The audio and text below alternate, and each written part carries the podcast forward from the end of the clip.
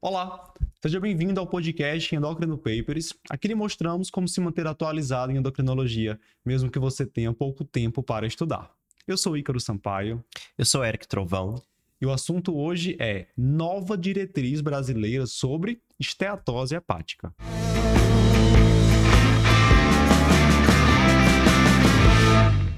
Eric, tivemos recentemente a publicação da tão falada Diretriz Brasileira sobre Esteatose Hepática. A gente vai falar já já que o termo nem é mais esse. Nem né? é mais esse, né? Mas Eles... esteatose é a forma como todo mundo conhece, Isso. né? Mais fácil, né? De se comunicar. Sim. Mas eles validaram o termo, né? Que já vinha sendo falado, que deve mudar de nome. Né? Porque quando você diz é, doença gordurosa não alcoólica, você está dizendo que a doença não é, mas não está dizendo que a doença é. Que é a, a- uma doença associada a distúrbio metabólico. Então, Perfeito. ficou é, doença hepática esteatótica associada a distúrbio metabólico. Um nome chatinho, né? Grande, comprido. Difícil fazer uma chamada com esse nome. Não, é, não, nem cabe, né? Porque aquele nome enorme, né, na chamada, melhor esteatose hepática. Mas saber que oficialmente o nome é outro. Bem, e acontece que a esteatose, ou a doença hepática esteatosa associada à disfunção metabólica, é uma condição de alta prevalência, Sim. principalmente em pacientes com obesidade. E nesses pacientes portadores de síndrome metabólica, há um risco maior de evolução para complicações hepáticas, como esteatohepatite, cirrose, hepatocarcinoma e não só isso.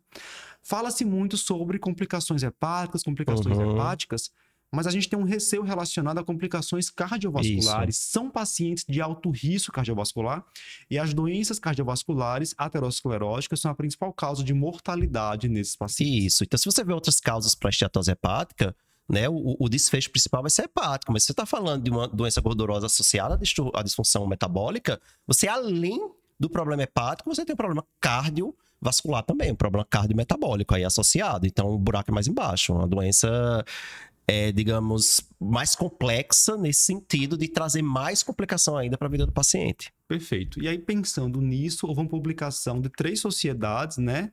A BESO, Sociedade Brasileira de Endocrinologia e Metabologia, e a Sociedade Brasileira de Hepatologia. Que não podia né? faltar, né? Então foi assim: foram, é, é, foram sociedades de peso validando esse documento. Maravilha. Vamos lá, vamos começar. Se há uma condição de alta prevalência que está associada a alto risco cardiovascular, eu tenho que identificar esses pacientes. Então, Isso. quando e como eu vou fazer o rastreio da doença hepática gordurosa e metabólica? Pronto. Então, assim, a doença, como você falou, altamente prevalente. Né? E aí a gente tem que rastrear, segundo os autores desse documento, todo indivíduo com sobrepeso ou obesidade. Então, teve IMC acima de 25, a gente deve fazer um exame de rastreio, certo? 25, 25, Certo. acima de 25. Tem o adendo que eles colocam em relação à população brasileira, que tem muito, muito descendente de asiático. Né? Então, nesse descendente de asiático, a gente tem que estar lembrando até que o ponto de corte de IMC para definir sobrepeso é diferente. Sim. Então, nesses indivíduos seriam acima de, de um IMC acima de 23, Maravilha. certo? Então, é muita gente. muita gente. Todo mundo com sobrepeso e obesidade, você vai fazer o rastreio. Qual exame você vai fazer? Ultrassom. Né? Então, o que eles indicam como principal exame de rastreio é ultrassom de abdômen. Certo. É um exame simples, mais acessível, inclusive no SUS é um, um exame acessível. É o melhor exame do mundo? Não, tem suas limitações. Né? E- inclusive a sensibilidade dele perde um pouco quando a gente lembra que, quando a gente fala esteatose, a gente está falando que você vai ter pelo menos 5% de hepatócitos é, é, acometidos com a deposição de gordura. Né? O ultrassom só cons- consegue ver isso a partir de 12,5% de, de, de, acometimentos hepatócitos. Então você perde aí alguns pacientes.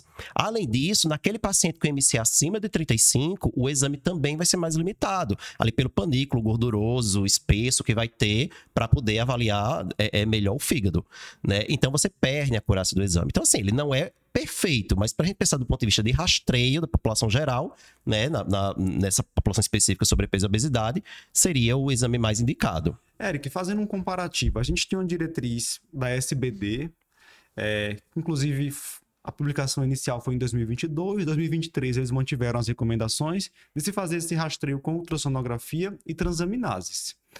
O que é que essa diretriz atual fala sobre transaminase Que n- para rastreio? Que não se use transaminases para o rastreio. Né, eles falam que não seria um bom exame para rastrear a doença gordurosa. Controverso até o ponto de corte, né? É, é, e até se seria realmente. Ah, o, o paciente pode ter uma transaminase normal e ter esteatose, não necessariamente ser normal vai afastar. Sim. E eu acho que faz sentido não usar. É claro que a gente vai pedir. Principalmente aquele paciente que tem esteatose. A gente vai pedir, a gente, quer, a gente vai ter que fazer uma, uma, avaliação completa desse paciente, aquele paciente que vai ter transaminases aumentadas, a gente vai ter que também pesquisar outras causas, afastar outras causas, mas ele não deve ser visto, segundo essa diretriz, como um exame de rastreio para é, é, esteatose. Certo. Né? É, uma coisa interessante sobre transaminases, isso a gente falou no primeiro podcast que fizemos sobre esteatose hepática, é que o fato dela estar dentro do valor de referência daquele laboratório não significa que está normal. A, a diretriz da ADA já fala num ponto de corte de 30, para a gente pensar que é uma transaminase é... saudável que pode indicar alguma doença. Sim, que é um valor que, de 30 que dentro do valor de referência pode ser normal, mas está assim acima do que seria esperado. Perfeito. Né? Mesmo sendo dentro do valor de referência. Realmente, as transaminases têm suas limitações, né? Sim, sim. Eu acho que por isso que eles optaram por não utilizar transaminases como rastreio. Certo. Eles colocam também a possibilidade de você usar ressonância como rastreio, não, não é de preferência, mas ele bota como você pode considerar a ressonância. Né? A vantagem da ressonância é que você, num paciente com IMC acima de 35, seria mais fidedigno, né? Você eliminaria esse problema de, de do panículo adiposo, que iria atrapalhar a, a, a visualização pelo ultrassom. E também que você consegue quantificar quanto de gordura tem. Porque no ultrassom, aquela classificação de leve, moderada, severa e esteatosa, aquilo não tem valor. Né? Você não consegue ter essa quantificação exata pelo ultrassom. Já na ressonância você consegue quantificar. Mas ressonância é um exame mais caro, menos acessível, não faz sentido fazer um rastreio buscando uma doença que está presente em 40% da população com ressonância magnética. Não, né? Então você pode considerar alguns casos específicos, mas a ultrassonografia é, ele seria realmente o mais indicado. Então a gente tem um maior número de pacientes agora que deverão ser rastreados e um exame simples para isso. Que bom né? Sim. Mas pensando no prognóstico renal, no prognóstico hepático, Eric, a gente se preocupa com a presença de fibrose. Esses pacientes Sim. têm gordura, mas será que eles têm fibrose? E como é que vai ser feito esse rastreio da fibrose, uma vez que a ultrassonografia não nos traz essa informação? Isso. Então, o, o não acabou né, o seu rastreio se vier um ultrassom positivo para é, é, esteatose, né? Então veio, alter, tá alterado, ok, agora vamos para o segundo rastreio, que é o rastreio de fibrose. E isso eles orientam mais simples, né? Que é algo que a, que a gente já vem fazendo, que as outras sociedades já vêm orientando, que é score clínico, fazer um score clínico simples, que você fala, abre o Google lá, tem a fórmula, é joga os valores. Né? É não invasivo, você só precisa de exames laboratoriais. Você precisa de um hemograma, porque você vai precisar do, do resultado da, de, da quantidade de plaquetas, e você precisa da ST e da LT, né? TGO e TGP das transaminases, é colocar a idade do paciente. Você não precisa saber a fórmula decorada, abre no Google, joga é. e você vai ter o, o, resultado. O que eles consideram como rastreio positivo é acima de 1.3, né? O, a, a, a, principal função da, do score, desse, que é o FIB4, né? O nome dele, acho que eu não tinha nem falado, o nome é FIB4. Né? O, a principal função dele é afastar. Ou seja, abaixo de 1.3 você está afastando fibrose. Acima de 1,3, você não está confirmando fibrose. Pode ter, um, ter. Pode ter. Você tem um rastreio positivo, e aí você vai para um segundo passo na avaliação de fibrose, que é fazer uma elastografia. Entendi. Tá? Então, abaixo de 1,3, afastei. Ok, estou tranquilo. Vamos fazer, vamos cuidar desse paciente, como qualquer paciente que tem obesidade, sobrepeso, fazer ele perder peso, mudança de estilo de vida, enfim, não vou estar preocupado com fibrose. Se tiver diabetes, controlar, controlar diabetes. diabetes. controlar hipertensão, controlar hipertrigliceridemia, por aí vai. Agora, é, se tem acima de 1.3, aí eu vou precisar fazer uma elastografia. Se essa elastografia der normal, mais tranquilo também com esse paciente, vamos seguir, tranquilo, é um paciente mais tranquilo. Se der alterado, aí é que vai se considerar biópsia. Não é nem que biópsia é obrigatório né? Porque aí vai ter, vai ter paciente que realmente. Hoje a biópsia a... acaba ficando mais para aquele paciente que você tem dúvida na etiologia isso, da doença. Isso, isso. Porque tem que fazer um diagnóstico diferencial aí também. Você deu a esteatose, tem fibrose, mas será que é da doença metabólica? Né? Então, a própria doença alcoólica, vírus C, vírus B, algumas doenças, hemocromatose, doença de Wilson, enfim medicamentos, tamoxifeno, metrexato. Você tem que, na anamnese, lhe ajudar, mas se tiver dúvida, se aquilo é realmente estudo metabólico ou outra doença, é onde a biópsia vai ser mais importante. Então, assim, se a elastografia der alterada, pode considerar a biópsia, não é igual a ter que fazer a biópsia. E claro, assim, falando como endocrinologista, é o paciente que a gente vai encaminhar para hepatologista, né? Para ele definir isso. Então, né? assim, uma dica para facilitar a vida prática ali. Vai pedir a ultrassom já para fazer o rastreio. Já pede também hemograma, TGO, TGP. Isso. Para que você possa calcular o FIB4. É o que eu faço na prática. Né? Vai chegar, se vier a, a, a, a alterada, eu já vou ali calcular o FIB4. Deu positivo, pede a elastografia, né? E se a elastografia vier positiva, você encaminha para patologista. Você tocou num ponto importantíssimo, Eric, que é a questão de diagnóstico diferencial. Aqui a gente está falando sobre essa doença que a gente sabe que é associada a um quadro metabólico, mas lá no início você tem que afastar logo se ele não tem uma outra etiologia. Isso. É, mulheres com histórico de câncer de mama. Eu tenho alguns no consultório que fazem uso de tamoxifeno, que é uma conhecida etiologia de esteatose hepática, o próprio uso de álcool, glicocorticoide. corticoide. Então, é, doenças mais raras, né? Hepatite autoimune, cirrose biliar primária, doença de Wilson, hemocromatose. Então, avaliar tudo isso, ver quais são aquelas, aquelas que merecem um exame adicional de Isso. exclusão, hepatites virais. Agora, as hepatites, pelo menos, eu acho que aí você vai fazer para todos, tendo sim. essa gordurosa, mesmo tendo um quadro metabólico alterado, fazer pelo menos aí as sorologias para vírus C e vírus B. Perfeito. E na anamnese, avaliar os Na anamnese, avaliar né? outros medicamentos. E aí eles colocam isso, ele coloca isso na diretriz também, bota até uma tabelinha e dizendo assim, o exame que você vai fazer para avaliar cada. Então, a ferritina, saturação de transferrina, para hemocromatose, né? Você alguns exa- fazer alguns exames básicos para afastar outras causas. Maravilha. Bem, sabemos quais são os pacientes que deverão ser rastreados, o exame de rastreio, os exames que são necessários para avaliar o risco de fibrose, qual a estratégia que vamos utilizar para avaliar o risco de fibrose e o que vem depois dessa avaliação de risco, que pode ser a elastografia hepática ou até mesmo um exame mais complexo, uma biópsia. Lembrando que esse paciente deverá ser encaminhado para um médico hepatologista. Isso. Vamos tratar? Bora. Falando sobre tratamento, o primeiro passo, óbvio, mudança de estilo de vida, como tudo Isso. que envolve essa parte metabólica. O que é que a diretriz traz sobre dieta, sobre mudança de estilo de vida para o paciente com esteatose? traz nenhuma novidade. Já começa por aí, é o de sempre. Né? Assim, de atividade física tem que fazer, ele orienta atividade física moderada a intensa, pelo menos três vezes por semana.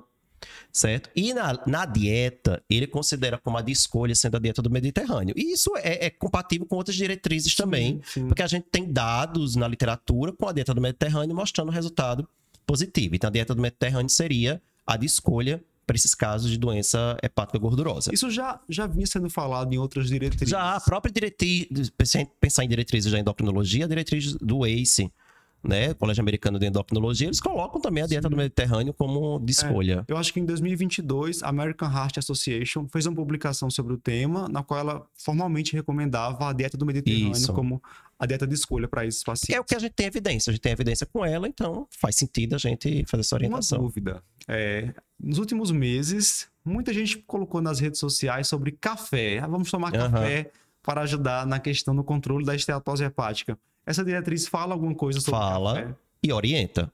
Né, que se faça aí uma três xícaras de café por dia, tem evidências até de redução de fibrose. Poxa, Naquele paciente que já está com estágio mais avançado, com café. Então, acho que na- na- faz parte aí dos hábitos e da. Você fazer uma orientação, sim, ó. Uma, uma três xícaras de, de café por dia. café sem açúcar. Fala café sem açúcar, pelo amor de Deus. De preferência coado, né? Eles nem falam isso. Que é, que tem, eu acho que eles nem falam direito, tem que ser coado, mas a gente sabe que o, Sim. o ideal, né? Não é aquele cappuccino com chocolate. Ou aquele com- expresso. Enfim.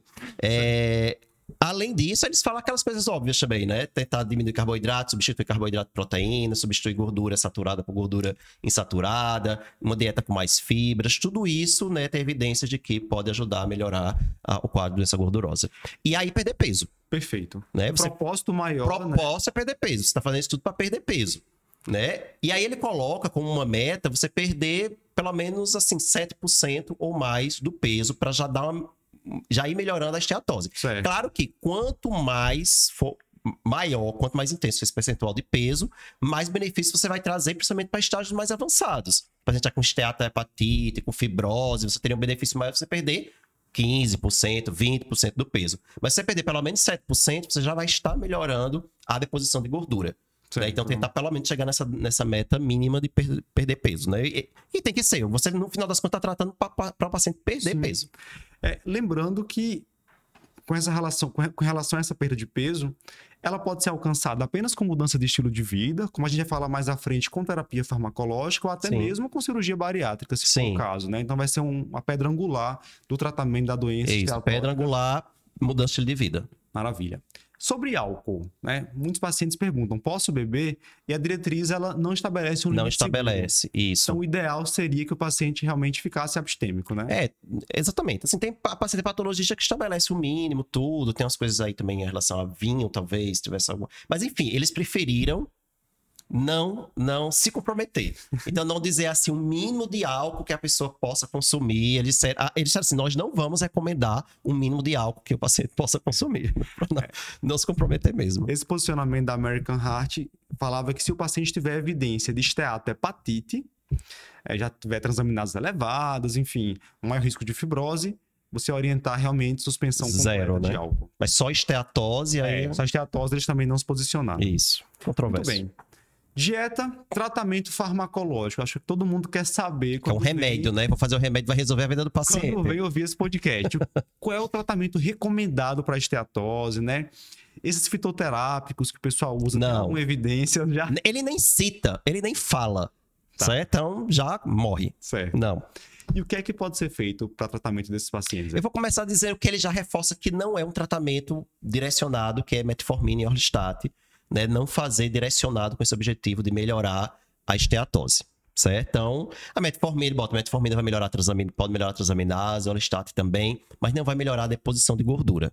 Certo? Então, não seria. Claro que se o paciente tiver diabetes, você vai fazer metformina, você vai manter a metformina. Não tô dizendo que é para tirar a metformina, eles não mandaram tirar a metformina, não. Não é isso. É apenas que ela não deve ser feita com esse objetivo Sim. tá? É, o que é que eles estabelecem como medicação que tem evidência de melhorar? E a- quando a gente fala em evidência de melhorar, a gente sabe que, quando a gente está falando de doença gordurosa, esteatótica associada a distúrbio metabólico, existe um leque de alterações, um espectro. O paciente pode ter só a esteatose em si, a esteatose simples, deposição de gordura.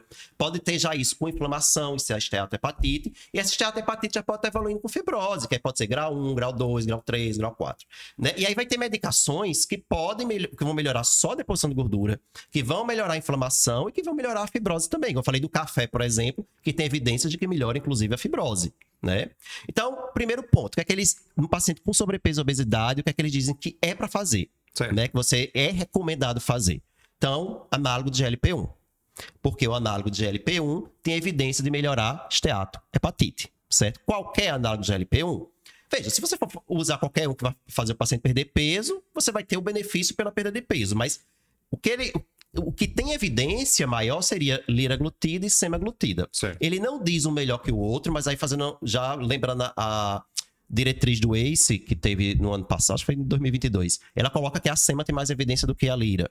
E se alguém aí já estivesse perguntando, e a tizepatida? Calma, né? Provavelmente ela deve entrar aí nesse bolo também, mas a gente não tem nem ela ainda no Brasil, enfim. Aguardemos mais. Lembrando mais... que um dos destaques dos agonistas triplos no Congresso da ADA 2023 foi justamente a retatrutida que mostrou e resolveu Que resolveu um percentual esteatose. absurdo de pacientes, né? Então o futuro ainda promete É isso, e a gente acredita que ela deve entrar aí com uma boa possibilidade. Mas enfim, por enquanto, Lira e Sema seriam os, os melhores. O paciente tem sobrepeso, obesidade, tem doença gordurosa, é recomendado utilizar algum análogo, e aí de preferência, liraglutida ou semaglutida. Você vai ter a perda de peso e parece ter esse efeito adicional de melhorar esteatohepatite.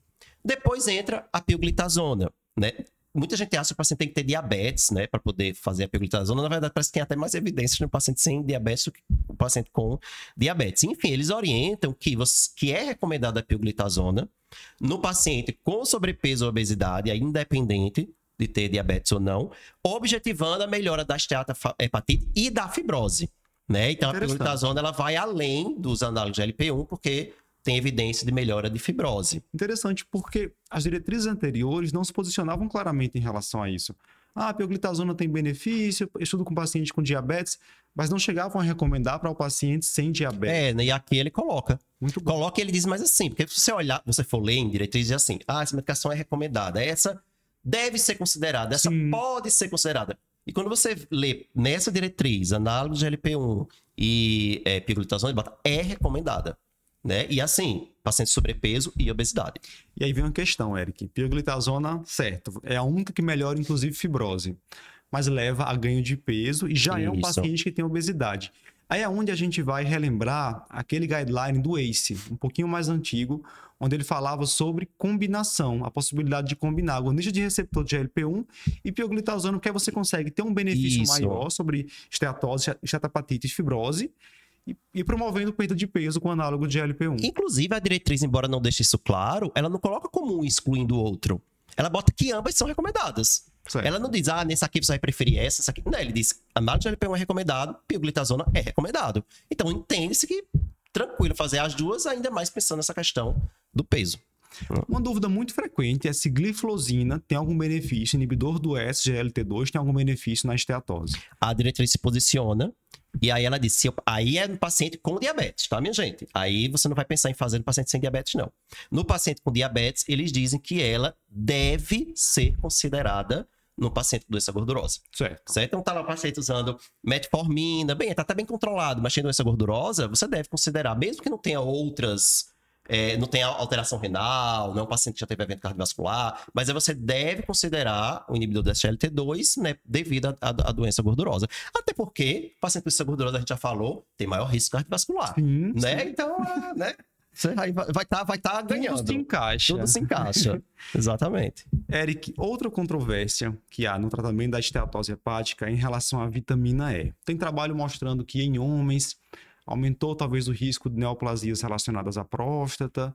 Ah, já esse, esse posicionamento da American Heart 2022 falava sobre descompensação de insuficiência cardíaca em pacientes cardiopatas com vitamina E.